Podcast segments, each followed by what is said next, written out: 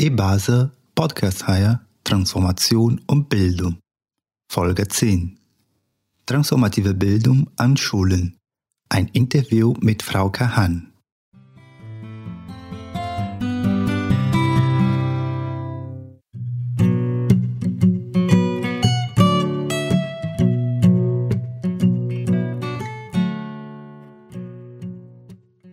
Viele außerschulische BildungsakteurInnen im Bereich globales Lernen und Bildung für nachhaltige Entwicklung arbeiten mit formalen Bildungsinstitutionen, insbesondere mit Schulen zusammen. Solche Kooperationen werden durch institutionelle und didaktische Referenzrahmen unterstützt. Beispiele hierfür sind der Nationale Aktionsplan Bildung für nachhaltige Entwicklung und der Orientierungsrahmen für den Lehrbereich globale Entwicklung. Wir beobachten vor allem durch das Interesse von Lehrkräften an unseren Weiterbildungsangeboten, dass Begriffe wie transformative Bildung sowie sozial-ökologische Transformation mittlerweile auch formale Bildungsträger erreichen. Für viele PraktikerInnen in der entwicklungspolitischen Bildungsarbeiten stellt sich daher die Frage, ob transformative Bildung als Bildungsansatz eine ähnliche Rolle wie globales Lernen und BNE innerhalb des Bildungssystems spielen wird. Diese und weitere Fragen stehen im Mittelpunkt dieser Folge unseres Podcasts. Im Folgenden hört ihr ein Interview mit Frau Kahan. Sie ist Bildungsreferentin bei der Bürgerstiftung Pfalz und hat 2020 eine Fortbildungsreihe mit dem Titel Transformative Bildung Lernen für den sozial-ökologischen Wandel für Lehrkräfte durchgeführt. Im Rahmen unterschiedlicher Projekte hat sie bereits mehreren Schulen bei der Verankerung des globalen Lernens im eigenen Schulprofil unterstützt. Wir haben uns über transformative Bildung, Kooperationen zwischen formalen und nonformalen Bildungsträgern sowie Online-Bildungsangebote ausgetauscht. Aufgrund der aktuellen Kontakteinschränkungen wurde das Interview online durchgeführt. Das zwischenzeitlich Rauschen sowie weitere kleine Störungen in der Aufnahme bitten wir zu entschuldigen. In der Podcast-Beschreibung findet ihr einige Links zu dem Inhalt dieses Podcasts. Ich wünsche euch viel Spaß beim Zuhören. Hallo Frauke, vielen Dank für das Gespräch. Magst du als erstes dich und deine Arbeit vorstellen? Herzlichen Dank für die Einladung. Ja, zu mir. Hm, ich habe viele Jahre in Bielefeld gelebt, eine kurze Zeit als Lehrerin dort gearbeitet und vor allem auch eine ganze Weile im Welthaus Bielefeld als Bildungsreferentin gearbeitet. Dort habe ich einerseits Schulentwicklungsprojekte geleitet, ganz viele Multiplikatoren, Schulungen durchgeführt und vor allem auch Bildungsprojekte umgesetzt, also Bildungsmaterialien entwickelt, zum Beispiel den Schokobag, der, den vielleicht einige kennen mögen, äh, zum Thema Schokolade und fairer Handel und auch eine Lieblingseinheit von mir, äh, das gute Leben. Buen Vivir, was heißt gutes Leben? Dann bin ich 2017 ähm, eigentlich ja sozusagen auf der Suche nach dem eigenen guten Leben in die Südpfalz gezogen, mit dem Ziel, dort ein Seminarzentrum zu öffnen. Hier bin ich jetzt in der Pfalz und ich arbeite im Moment für die Bürgerstiftung in Klingmünster, die Universität in Landau jeweils im Bereich globales Lernen, Bildung für nachhaltige Entwicklung und transformative Bildung. Um, für die Bürgerstiftung habe ich bisher schon mehrere Projekte durchgeführt, zum Beispiel das Klimabotschafterinnenprojekt, was so ein bisschen nach der LDE-Methode, also Lernen, Lernen durch Engagement, umgesetzt wurde. Und aktuell leite ich das Projekt Transformative Bildung in der Südpfalz. Ich weiß nicht, ob ich noch das ähm, Klimaprojekt erwähnen sollte, weil das eigentlich auch ein ganz schönes. Gern, kannst du gern machen. Mhm weil es, also das äh, Klimaprojekt war insofern ganz schön. Wir haben, wie gesagt, nach der äh, Methode Lernen durch Engagement äh, gearbeitet. Wir haben Bildungseinsätze umgesetzt in den Schulen mit Studierenden, die wir vorher ausgebildet haben.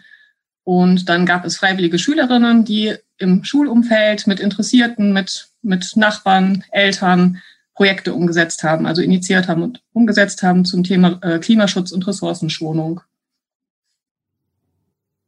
Jetzt komme ich zum, zu dem zentralen oder beziehungsweise zu einem zentralen Thema in dieser Podcast-Reihe und äh, das ist der Begriff transformative Bildung bzw. der Ansatz transformative Bildung. Wenn man nach einer Definition sucht, stellt man schnell fest, dass es unterschiedliche Auffassungen davon gibt, was transformative Bildung ist.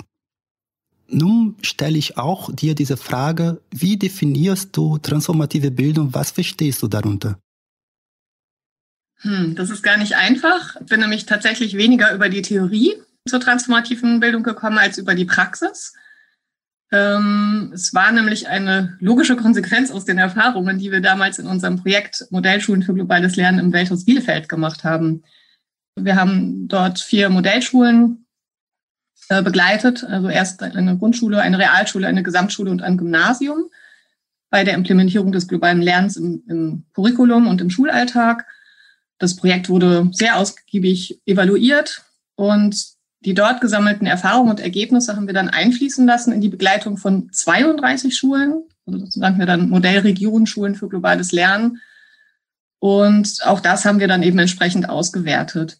Und wir haben einfach festgestellt, oder ich auch ganz privat, unabhängig von den Evaluationsergebnissen, dass dort, wo ähm, Schulen eine besondere, bewusste Lehr-Lernkultur hatten, also sprich eine konstruktive Konfliktkultur gepflegt haben, auch im Lehrerkollegium, wo Schülerinnen und Lehrer eher auf Augenhöhe gearbeitet haben und so weiter, dass da die Implementierung des globalen Lernens, also der Inhalte und Methoden, am einfachsten lief und auch am nachhaltigsten. Das heißt, als wir dann nicht mehr in den Schulen zugegen waren, sind die Projekte dort noch weitergelaufen oder ja, wie gesagt, am nachhaltigsten umgesetzt, wo die Schulen sich eben schon zuvor auch für eine bestimmte Schulkultur entschieden hatten oder eben auch durch uns offen waren, ähm, das mit zu bedenken.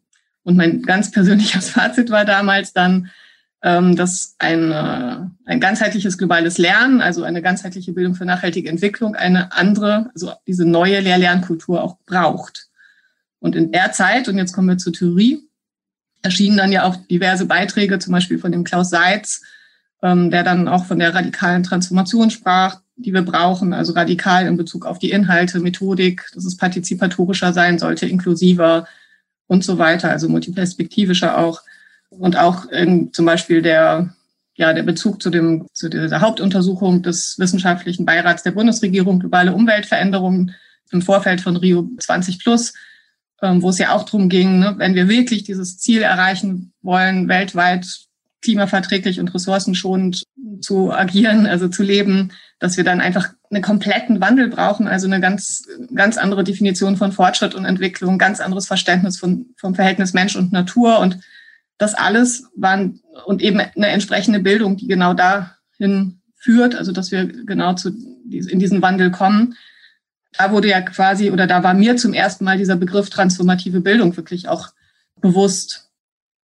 Und ähm, ja, und, und hat eben auch diesen Schwerpunkt verlagert, weg vom globalen Lernen, also rein, rein oder, oder ne, weg vom globalen Lernen kann man nicht sagen, sondern eine Ergänzung des globalen Lernens oder der Bildung für nachhaltige Entwicklung hin eben zu dem Transformativen. Wir kommen zwar über die Inhalte, aber Ziel ist es jetzt eben auch nochmal stärker, die Strukturen mit äh, zu verändern und auch das Bewusstsein dafür zu schaffen, dass das auch notwendig ist. Und Rückenwind bekommen wir da natürlich jetzt auch durch das neue UNESCO-Programm ähm, ESD for 2030, Education for Sustainable Development. In Bezug darauf, was du gerade gesagt hast, also wenn ich dich richtig verstanden habe, hast du schon einige Punkte erwähnt. Siehst du Unterschiede zwischen globales Lernen, Bildung für nachhaltige Entwicklung und transformative Bildung? Was ist oder was wäre für dich neu bei dem Ansatz transformative Bildung im Vergleich zu BNE und globales Lernen? Also es war ja schon immer auch Ziel des globalen Lernens oder der Bildung für nachhaltige Entwicklung, Prozesse anzustoßen. Und dafür gibt es auch sicher viele erfolgreiche Beispiele. Aber ich denke einfach, diese, die transformative Bildung hebt den Aspekt der Veränderung, des Wandels noch stärker hervor. Und zwar innerer und äußerer Wandel. Und da sind wir eigentlich für mich bei einer ganz spannenden Frage, nämlich wie kommen wir überhaupt zu einem nachhaltigen Handeln oder zum wirklichen tatsächlichen Wandel, also vom Wissen zum, zum nachhaltigen Handeln. Und denn wir merken ja oft, dass wir so kurzzeitig tolle Ideen haben und dass unsere Projekte aber dann doch oft im Sande verlaufen. Und da finde ich einfach sehr hilfreich die Theorie von Otto Scharmer, der einfach sagt, ne, wenn wir uns wirklich einlassen, wirklich hineinspüren und also über das unsere egoistischen Vorstellungen mal beiseite lassen, also nicht gleich im Hinterkopf haben, ja, wenn wir ein Klimaschutzprojekt machen mit den Kindern, dann können wir am Ende einen Lebensturm bauen, sondern wirklich uns öffnen, in Kontakt gehen mit den beteiligten Personen, ob das jetzt Schülerinnen, ähm, Eltern, Menschen aus der Nachbarschaft sind, um dann aus diesem erstmal Nichtwissen, Zustand des Nichtwissens, wirklich neue Lösungen zu kreieren. Also er vergleicht das ja auch mit dem Zustand der Meditation ähm, oder auch bei Künstlern dieser künstlerische Schaffensprozess, dass man einfach sich einlässt auf, ja, wie gesagt, auf das Nichtwissen, um dann diese, sich diese kollektive Intelligenz, die dann wirken kann, nutzbar zu machen und äh, sich davon inspirieren zu lassen, um dann auf Ideen zu kommen, auf die ein Einzelner vielleicht oder ein Einzelner noch gar nicht gekommen wäre.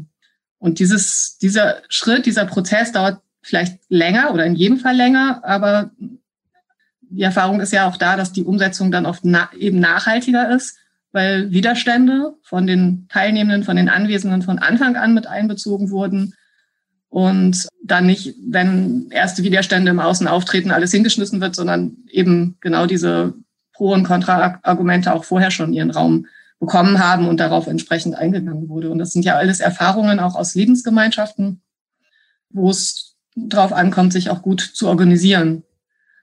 Und ähm, ja, und ich denke, das können wir eigentlich auch ganz gut auf unsere Arbeit beziehen. Oder ich bin auch gerade dabei oder seit tatsächlich auch erst seit diesem Jahr das so intensiv einzubeziehen.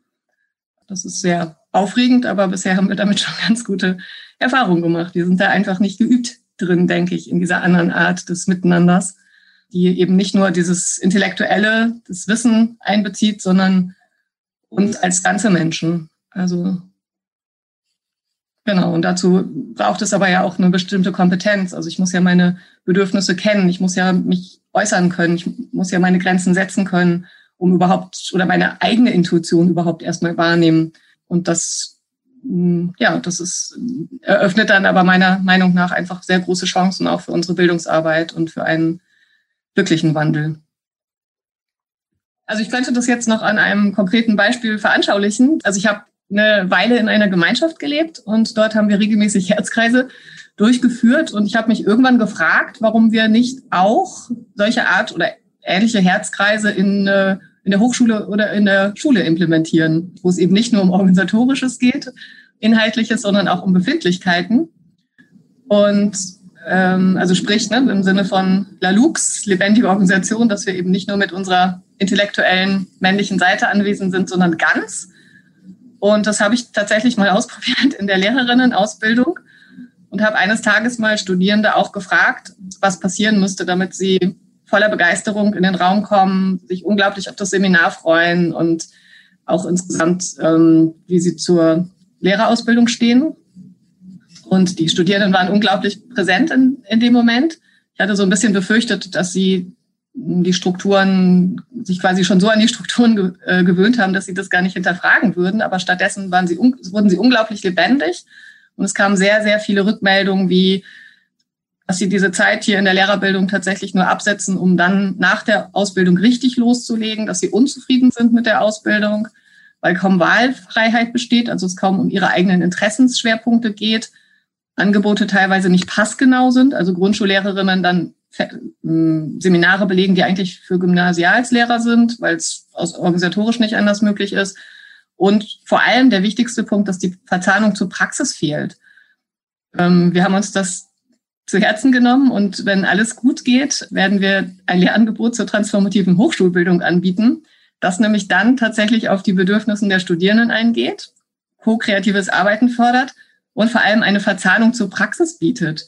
Das heißt, wir wollen, also die Idee ist, dass Studierende dann eng mit Schulen arbeiten, in Schulen arbeiten, die sich öffnen wollen, die sich verändern wollen und auch sozial-ökologische Projekte unterstützen in sogenannten Zukunftsdörfern. Da könnten wir vielleicht einen Link setzen, wer dazu ähm, wissen möchte. Ja, das verlinke ich sehr gern. Im Grunde zusammenfassend geht es darum, also ist das Ziel, den Rahmen so zu gestalten, dass die Studierenden und wir selbst den Wandel an uns selbst erfahren, so dass es im Anschluss leichter fällt, selber Institutionen wie Schulen oder auch ähm, Institutionen, die sich auf den Weg machen wollen, zu begleiten. Ja, super spannend. Kommen wir zur Fortbildungsreihe. Du hast in Kooperation mit dem Pädagogischen Landesinstitut Rheinland-Pfalz eine Fortbildungsreihe für LehrerInnen und pädagogische Fachkräfte organisiert und durchgeführt. Transformative Bildung, Lernen von den sozial-ökologischen Wandel heißt die Fortbildungsreihe. Kannst du uns etwas über die Idee der Fortbildungsreihe erzählen? Zum Beispiel, wie war sie aufgebaut? Was war dir bei der Konzeption der Fortbildungsreihe wichtig? Also vielen Lehrern und Lehrerinnen sind einfach bestimmte nationale und internationale Vereinbarungen nicht bekannt. Auch zum Beispiel das neue UNESCO-Programm, auch ältere äh, Abkommen, nationale oder internationale. Und zugleich gibt es auch immer mehr Lehrerinnen, oder nehme ich das wahr in meiner jetzt 15- oder 18-jährigen Tätigkeit in dem Bereich, dass es eine viel größere Unzufriedenheit gibt bei Lehrerinnen über das aktuelle Schulsystem. Und auch nach wie vor das Interesse an sozial-ökologischen Themen da ist oder eben auch größer wird. Aber dann immer die Frage ist, oder so eine Unsicherheit, wie ähm, Lehrerinnen das angehen können, bis hin dazu, dass sie oft denken, dass das im Widerspruch steht zu dem, was Ministerien vorgeben. Das ist eines der häufigsten Argumente, dass ich höre, ähm, wir würden ja gerne, aber ähm, wir können ja nicht. Und da ist es für mich ganz wichtig, Aufklärungsarbeit zu leisten zum Beispiel solche ähm, Vereinbarungen bekannter zu machen. Also das war eben Ziel dieser Ausbildung unter anderem. Sei es zum Beispiel den nationalen Aktionsplan. Ne, da geht es ja um unverzweckte Freiräume, die wir schaffen müssen, weil nachgewiesen wurde in einer Untersuchung äh, äh, von Greenpeace in Kooperation mit der Leuphana Universität, dass Jugendliche über den, den konventionelle Schule sich nicht befähigt fühlen, äh, oder nicht befähigt werden, sich für eine nachhaltige Gesellschaft zu engagieren oder alternative Lebens- und Wirtschaftsmodelle zu finden oder eben das eben genannte neue UNESCO-Programm, was ja ganz eindeutig als eines von fünf prioritären Handlungsfeldern die transformative Lehr- und also die Transformation, Entschuldigung, die Transformation von Lehr- und Lehrumgebungen äh, vorsieht. Und da möchten wir Brücken schlagen. Und wir nehmen dann die Themen globaler Klimawandel, Zukunfts fähige Ernährung oder auch das gute Leben zum Beispiel, anhand derer wir dann Ideen sammeln, wie solch eine sozial-ökologische Transformation umgesetzt werden kann oder angestoßen werden kann. Nicht nur in Schule, aber aus Schule heraus. Das letzte Modul der Fortbildungsreihe wurde Ende September in diesem Jahr, also 2020, durchgeführt. Es ist relativ noch sehr frisch und daher Könntest du wichtige Erkenntnisse oder Ergebnisse der Fortbildungsreihe mit uns teilen? Ähm, ja, das ist eine sehr spannende Frage. Ähm, ich habe schon das Gefühl oder auf jeden Fall das Gefühl, dadurch, dass wir unsere Methode etwas geändert haben. Wir haben ja jetzt die Theorie U einbezogen oder versucht uns selbst oder mein Anspruch war es, selbst so ein kleines bisschen auch in einen Prozess einzutauchen. Das war begrenzt und da können wir sicherlich noch vieles optimieren, aber von der Tendenz, also wir haben ja auch zusätzlich zu den Lehrerfortbildungen auch noch ähm, eine Multiplikatorenfortbildung durchgeführt, die live war und dort haben wir auch die Theorie U einbezogen und ich habe tatsächlich das Gefühl gehabt oder wir haben uns selbst immer hinterfragt, wo innerhalb des Us stehen wir denn gerade? Befinden wir uns jetzt gerade mehr im Intellektuellen? Sind wir eigentlich schon auf Herzebene angekommen? Und was müsste eigentlich passieren, damit aus unserem Kreis jetzt ähm, auch neue Ideen entstehen, also dass wir selbst in einen äh, kreativen Prozess kommen oder dass auch bei uns die kollektive Intelligenz wirken kann. Und in der Live-Multiplikatorenschulung ist das tatsächlich meiner Meinung nach passiert. Aber Ansätze davon waren durchaus auch schon in der Lehrerinnenfortbildung oder in den Fortbildungen zu spüren, bis hin dazu, dass ich eben auch beobachtet habe, dass sich jetzt doch viele Lehrerinnen bestärkt fühlen, ihren Weg in diese Richtung auch zu gehen oder einfach auch durch vermehrte Unterstützungsangebote, die es jetzt ja auch gibt. Also das kommt ja auch noch dazu, dass wir jetzt viele möglich, äh, dass es auch einfach viele Möglichkeiten gibt momentan, dass sie sich ja sehr ermutigt fühlen und sich auch durchaus jetzt auch schon auf den Weg gemacht haben, mehrere Schulen. Also der zweite für mich interessante Punkt war, dass dadurch, dass ähm, es diesmal im Verhältnis weniger Lehrerinnen gab, die teilgenommen haben, also wir hatten die Fortbildungen geöffnet für Lehrerinnen und Lernbegleiterinnen, die direkt in Schule arbeiten, aber auch für Interessierte, die eng mit Schule zusammenarbeiten, also eher außerschulische Akteure. Dadurch ergab sich einfach eine interessante Dynamik und es war eine ganz große Bandbreite von Kompetenzen vorhanden. Und ich hatte das Gefühl, dass das auch sehr bereichernd war. Aus der Vergangenheit kenne äh, kenn ich das eher so, dass wir eben nur mit, in der Regel oft nur mit Lehrern gearbeitet haben. Und Corona-bedingt ähm, hatte es sich jetzt durchmischt und das war, ja, wie gesagt, bereichernd. Und wenn man deine Bildungsprojekte betrachtet, sieht man, dass du oft mit der Zielgruppe LehrerInnen bzw. Institutionen im formalen Bildungssystem arbeitest. Also bin ich richtig? Ja, genau. Ein Beispiel dafür ist das Projektmodell Schulen für globales Lernen, wie du gerade schon erwähnt hast und ausführlich äh, beschrieben hast. Ähm, dazu gibt es ein sehr spannendes Dokumentationsvideo, das in der Podcast-Beschreibung verlinkt ist. Insbesondere vor dem Hintergrund deiner langjährigen Erfahrung in der Zusammenarbeit mit formalen Bildungsträgern. Was würdest du sagen, was ist wichtig für eine gelungene Zusammenarbeit zwischen formalen und nonformalen Bildungsträgern in unserem Kontext zwischen außerschulischen BildungsakteurInnen und Schulen? Also außerschulischen Lernpartnerinnen würde ich tatsächlich empfehlen, mh, hm, zu schauen, also eine Kenntnis mh, hm, zu erwerben über Anknüpfungsmöglichkeiten der Angebote an die Lehrpläne. Das hat uns damals im Bielefelder Modellprojekt extrem geholfen. Also die Kenntnis der Lehrpläne oder beziehungsweise der Anknüpfungsmöglichkeiten des Lehrplans an Inhalte und Methoden globalen Lernens wäre bestimmt nicht verkehrt, ein bisschen Schulentwicklungskompetenz zu ähm, erwerben, sich anzueignen. Auf jeden Fall finde ich das sehr wichtig, nochmal in sich zu gehen und eine eigene Vision von Schule sich zu überlegen. Also wo, wo stehe ich da eigentlich? Was ist meine Vision für, für Schule und vielleicht auch welchen Weg sehe ich dahin?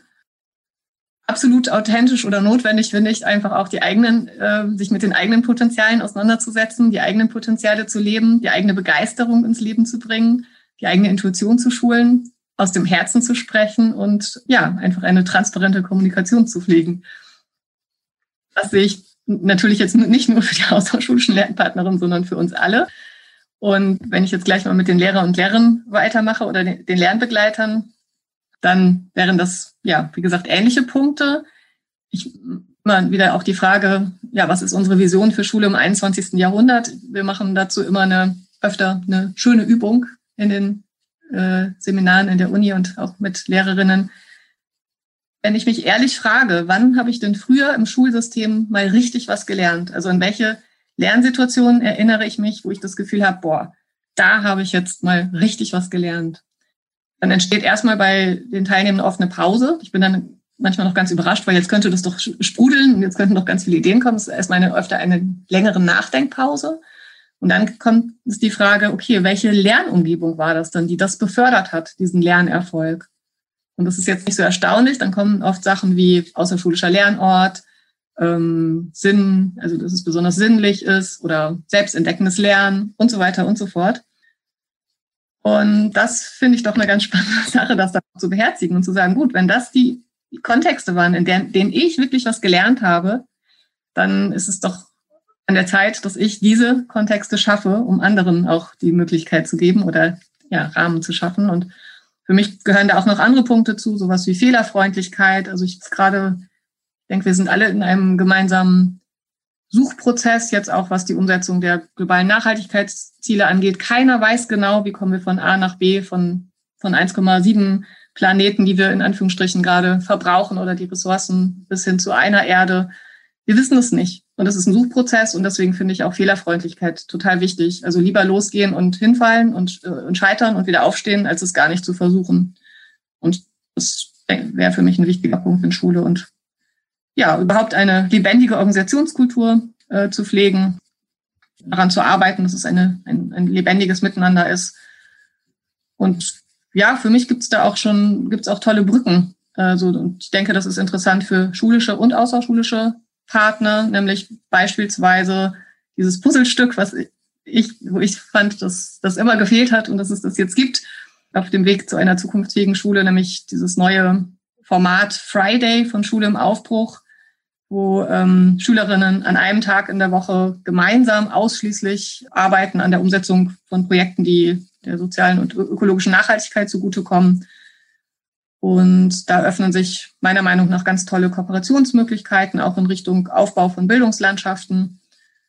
Ja, und das wäre einfach mein, mein Tipp, da sich zusammenzutun und zu gucken, gemeinsam sich an einen Tisch zu setzen mit den verschiedenen Akteuren, Schülerinnen, Eltern, ähm, anderen in der Schule tätigen, auch Menschen aus dem Schulumfeld und zu schauen, ähm, welche wieder in, auch wieder vielleicht im Sinne des Us gemeinsam Projekte auf die Beine gestellt werden können. Und natürlich auch immer die Möglichkeit auch für Lehrerinnen, finde ich nochmal ganz wichtig, auch die Unterstützungsangebote, die mittlerweile da sind, in die Richtung auch wahrzunehmen, also sich Netzwerken anzuschließen, zum Beispiel Schule im Aufbruch, auch das Friday, ja, auch der, Projekt Friday hat jetzt eine Community, wenn man sich anschließen kann. Das ist einfach immer sehr bestärkend, wenn man positive Beispiele hört, also wenn man von Menschen erfährt, die diesen Wandel schon ein Stück gegangen sind und Schulen schon ähm, transformiert haben. Und vielleicht auch nochmal das immer dieses, dieses vielleicht erstmal abschreckende Wort dieser radikalen Transformation. Also ich finde das wichtig oder auch immer wieder zu sehen, dass wir wirklich radikale Veränderungen brauchen, aber eben nicht im Sinne von hart oder verhärtet, sondern im Sinne von grundlegend. Also Schritte zu machen, Strukturen einfach grundlegend zu verändern, weil das, dazu sind wir aufgerufen. Wir haben eben nur diese eine Erde und die Zeit ist nicht lang, äh, sondern wir sind alle aufgerufen, jetzt, jetzt Lösungen zu finden. Sehr schön, wunderbar, sehr tolle Beispiele. Ähm, nun kommen wir zurück zu der Fortbildungsreihe. Bin ich richtig, ist die Fortbildungsreihe ursprünglich im Präsenzformat geplant worden? Genau, ja. Und dann kommt die Covid-19-Pandemie und du musstest neu denken und die Fortbildungsreihe online anbieten. Kannst du uns etwas von deiner Erfahrung mit der Online-Umstellung der Fortbildungsreihe erzählen? Ja, also wir haben uns selber erstmal ganz doll inspirieren lassen. Also ich habe selbst erstmal an ganz vielen Fortbildungen teilgenommen, so viel wie möglich, um Impulse zu bekommen. Und hab, war auch selber, also habe nicht nur an Methodenseminaren teilgenommen, sondern war auch Teilnehmerin an vielen Online-Seminaren in der Zeit und habe gemerkt, aha, es gibt ja Methoden, mit deren Hilfe es möglich ist, auch diesen digitalen Kontakt persönlich zu gestalten. Das war meine ursprüngliche Sorge, dass es irgendwie zu distanziert ist oder zu, dann doch irgendwie wieder zu frontal wird. Und das ist irgendwie eine ganz tolle Erfahrung, dass ich das Gefühl habe, dass sogar online teilweise, also ich es erlebt habe, dass online es zu wirklichen, also noch stärker zu Herzensbegegnungen äh, gekommen ist, als ich das aus anderen Kontexten kenne, aus realen Kontexten. Und dann habe ich mich gefragt, woran liegt das denn wohl? und habe gedacht, na ja, es gibt mehrere Gründe. Vielleicht ist das einmal so, dass man denkt, ach, es ist ja nicht real, es ist ja nur digital. Das kann aber auch sein. Vielleicht fühle ich mich auch zu Hause so wohl und schaffe es gar nicht so, so sehr unauthentisch zu sein oder meine Berufsmaske aufzulegen, so dass dann tatsächlich auch andere Kontakte möglich sind. Und das hat mich sehr inspiriert, dieses, diese Erfahrung als auch selbst als Teilnehmende. Und das versuche ich dann jetzt auch immer wieder selber umzusetzen. Und war es dann plötzlich einfacher oder schwerer, die Zielgruppe zu erreichen? Also zum einen war es natürlich gerade am Anfang schwerer. Gerade in der akuten Corona-Zeit hatten die Lehrerinnen einfach andere Aufgaben. Also da gab es einfach so viel äh, zu tun, äh, dass wir weniger Anmeldungen hatten. Aber das Schöne an, der, an den digitalen Fortbildungen ist ja, dass wir uns regional ähm, öffnen können. Das heißt, wir hatten uns eigentlich regional fokussiert. Wir möchten hier gerne verstärkt den sozial-ökologischen Wandel voranbringen. Aber wir haben es dann geöffnet und haben die Fortbildung auch bundesweit angeboten und auch sogar darüber hinaus. Also es gab auch Teilnehmende aus, aus, äh, aus der Schweiz, aus Österreich, aus, aus deutschen Schulen im Ausland, die sich zugeschaltet haben. Das war auch nochmal sehr bereichernd. Und ich denke, es wird sich auch ähm, trotzdem hier auf diese Region wird es rückwirken. Also wenn wir einfach ein gutes Netzwerk haben und uns da gut äh, bestärken können und im guten Austausch sind, dann wirkt sich das auch trotzdem positiv auch auf die Schulen vor Ort aus. Genau, und wie gesagt, waren es eben dadurch auch sehr, also es waren oft extrem interessierte Menschen, wo ich das Gefühl habe, dass gerade durch Corona vielleicht auch nochmal so die Verletzlichkeit deutlicher wurde oder die Dringlichkeit von bestimmten Themen. Und diese heterogenen Gruppen waren, ja, wie ich oben schon sagte, sehr bereichernd. durch die sich überschneiden, also teilweise überschneidenden Kompetenzen und teilweise eben bereichernden Kompetenzen. Und in Bezug auf die inhaltliche und methodische Umsetzung der Fortbildungsreihe, wie war es überhaupt, diese Inhalt online zu vermitteln? Ja, wir waren dann doch im Endeffekt ganz positiv ähm, überrascht, weil, also wir haben versucht dann bestimmte Spiele, sowas wie das Weltverteilungsspiel, was viele kennen, oder auch unsere andere Methoden aus verschiedenen Bildungsmodulen zu digitalisieren. Relativ einfach, aber es äh, war möglich. So konnten wir dann mit den Beteiligten diese Spiele auch wirklich interaktiv spielen. Das war schön, dass diese Fortbildung dann trotzdem interaktiv möglich war. Und es hat uns auch Impulse gegeben für unsere Arbeit mit den Schulen, also mit den Schülerinnen. Das heißt, wir sind jetzt ganz konkret dabei, auch in Kooperation mit der Agenda 21 in Trier und dem Welthaus Bielefeld, die Schoko-Expedition zu digitalisieren, wo einfach nochmal deutlich wird oder, oder besser noch, wir stellen uns jetzt stärker noch die Frage, wann macht es Sinn, etwas digital umzusetzen? Wann macht es Sinn, es in der Hybridform umzusetzen? Und wann ist einfach Präsenz unerlässlich? Und da sind wir gerade dabei, die Schoko-Expedition zu ähm, digitalisieren. Und das ist sehr spannend, ähm, weil ich glaube, wir dadurch tatsächlich auch nochmal mehr unserem Anspruch der neuen Lehr-Lernform gerecht werden, weil eben individualisierteres Lernen möglich ist über die Digitalisierung. Lass uns abschließend in die Zukunft blicken. Was denkst du, werden Ansätze wie globales Lernen, BNE und jetzt auch transformative Bildung dauerhaft einen Platz im formalen Bildungskontext finden? Also hier meine ich ganz konkret Schule. Also ich denke, wenn, wenn wir jetzt die internationalen Vereinbarungen wirklich ernst nehmen, also die 17 globalen Ziele, das neue UNESCO-Programm, dann stellt sich diese Frage eigentlich nicht. Es ist eine Frage, wie wir bereit sind, uns auf die Realität einzulassen, also die Realität der einen Erde, die wir bewohnen. Wenn wir das tun, besteht, glaube ich, und da wirklich uns hinspüren, dann besteht eine sehr große Chance für uns jetzt glaube, dass wir Menschen gerade jetzt eine große Chance haben. Ich habe eben die äh, Verletzlichkeit erwähnt durch Corona, die einfach spürbarer ist. Ich denke, das regt wirklich Menschen auch zum Nachdenken an. Also das ist meine Erfahrung, auch mit den Teilnehmenden gerade. Es ist kein Vergleich zu, zu, zu der Bildungsarbeit, wie, wie wir sie vor 15 Jahren durchgeführt haben, wo wir erstmal überhaupt sensibilisieren mussten, wo viele Themen überhaupt nicht ähm, in der Tiefe bekannt waren. Und jetzt denke ich, geht es, wie gesagt, ja um das die Transformation des Wissens zum Handelns. Und da wird Corona wie ein Katalysator. Also ne, Dinge, die schief lagen, werden umso deutlicher. Und es besteht aber die Chance, sie zu lösen. Wir können das auch beobachten, dass es zahlreiche Initiativen gibt, die schon in der Umsetzung sind. Also viele, viele sozial-ökologische Projekte schießen aus dem Boden. Ja, und mein Wunsch, um vielleicht auch das Ganze noch zu beschleunigen, ist tatsächlich, dass dass sich Menschen ehrlich fragen, was für sie ein gutes Leben ist, also welche Herzensangelegenheiten sie ins Leben bringen. Und ähm, dass sie sich dann auch auf den Weg machen oder dass wir uns dann auf den Weg machen, das auch zu tun. Also ganz persönlich, gemeinsam und dann auch fühlen und spüren, mit wie viel Freude und Erfüllung das auch vonstatten gehen kann.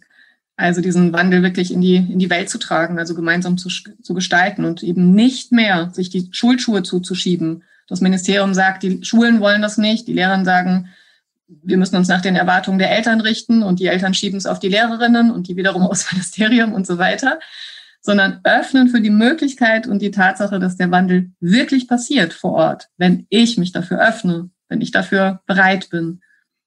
Also nochmal, ne, dass, dass wir den Wandel selbst leben, selbst verkörpern, innen wie außen und das wäre das vielleicht auch, was der Gerald Hüther immer sehr stark betont, dass wir uns hinwenden zu einer Kultur der Liebe. Das klingt kitschig, aber ich meine es so. Also, dass wir wirklich die Liebe hineintragen, den Mut und nicht die Angst, nicht aus der Angst reagieren. Was passiert, wenn? Was denken die anderen? Und ich glaube, insgeheim, im Herzen kennen wir den Weg.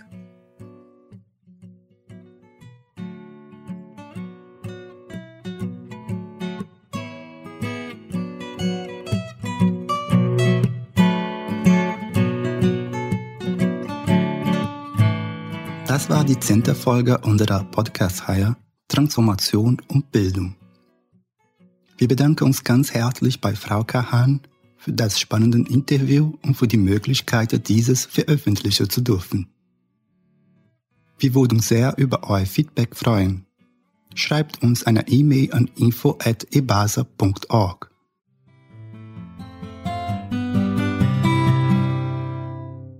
Das war's für heute. Ich bin Carlos und sage alles Gute und bis zum nächsten Mal.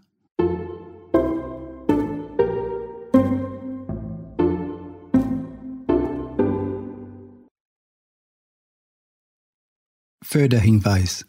Die Podcasts entstehen im Rahmen eines Projekts, das durch Engagement global mit Mitteln des Bundesministeriums für wirtschaftliche Zusammenarbeit und Entwicklung, durch den Katholischen Fonds sowie mit Mitteln des evangelischen kirchlichen Entwicklungsdienstes gefördert ist.